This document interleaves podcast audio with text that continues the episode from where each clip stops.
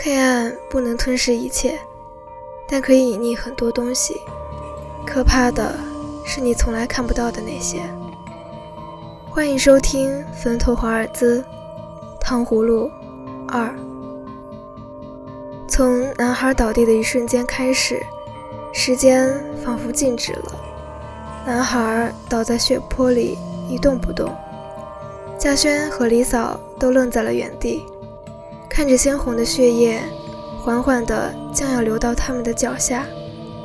男孩虽然平时经常挨打，却也没有像如今这样躺在地上昏迷不醒。还是嘉轩先回过神来，颤抖着声音问道：“妈，他，他流了好多血。”李嫂像是猛然惊醒一般，浑身哆嗦了一下，将手里的扁担扔到了一旁，跑到男孩身边。用两根手指颤抖着探了探男孩的鼻息，随即舒了一口气，转头对着嘉轩说：“不用担心，死不了。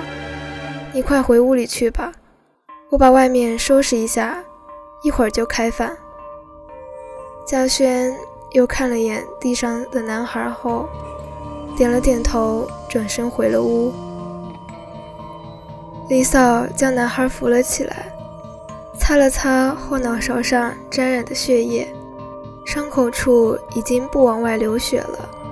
随即，李嫂扯了块布，将男孩的脑袋绕了一圈，把伤口包了起来，又把男孩拖到了他平时休息的牛棚旁边，清扫了地上的血迹和被踩碎的糖葫芦。就忙活晚饭去了。男孩躺在那个小角落里，不知道在抑郁些什么，只是身体的温度越来越低。这天的夜晚安静极了，连风声都没有。天上的弦月瘦削的吓人，光芒变得十分暗淡。不一会儿。就全部引入到了云层深处，整个夜空中再也寻不到一丝光亮。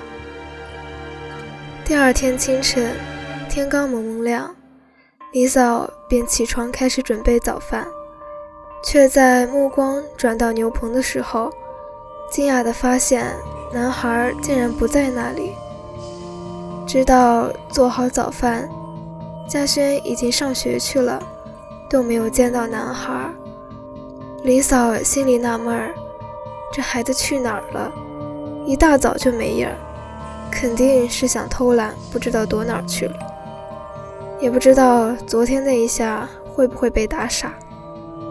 随即，李嫂沿着屋里里里外外找了一遍，确实没有男孩的身影，想着也许是跑出去了。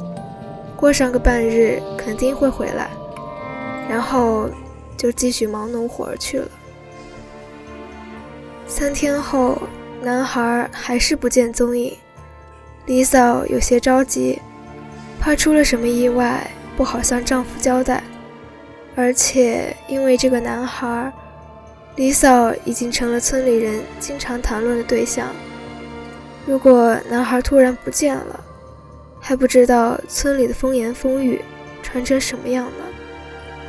于是，李嫂拜托了村里几个平时交好的人家帮忙寻找男孩，结果还是杳无音讯。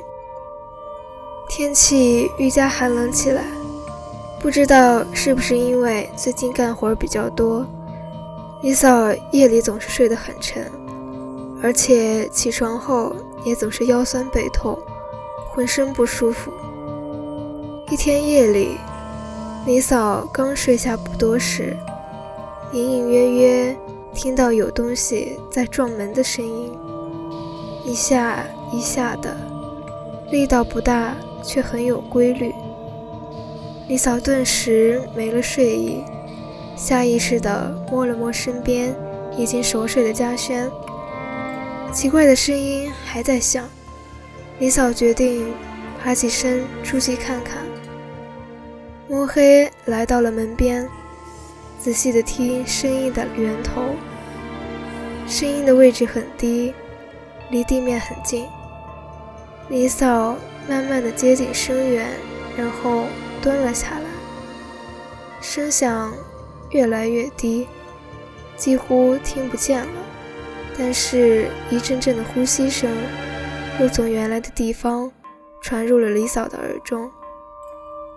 李嫂屏住呼吸，憋了一口气，却还是能够听到隔着一道门的清晰的呼吸声，似乎还有些吃力。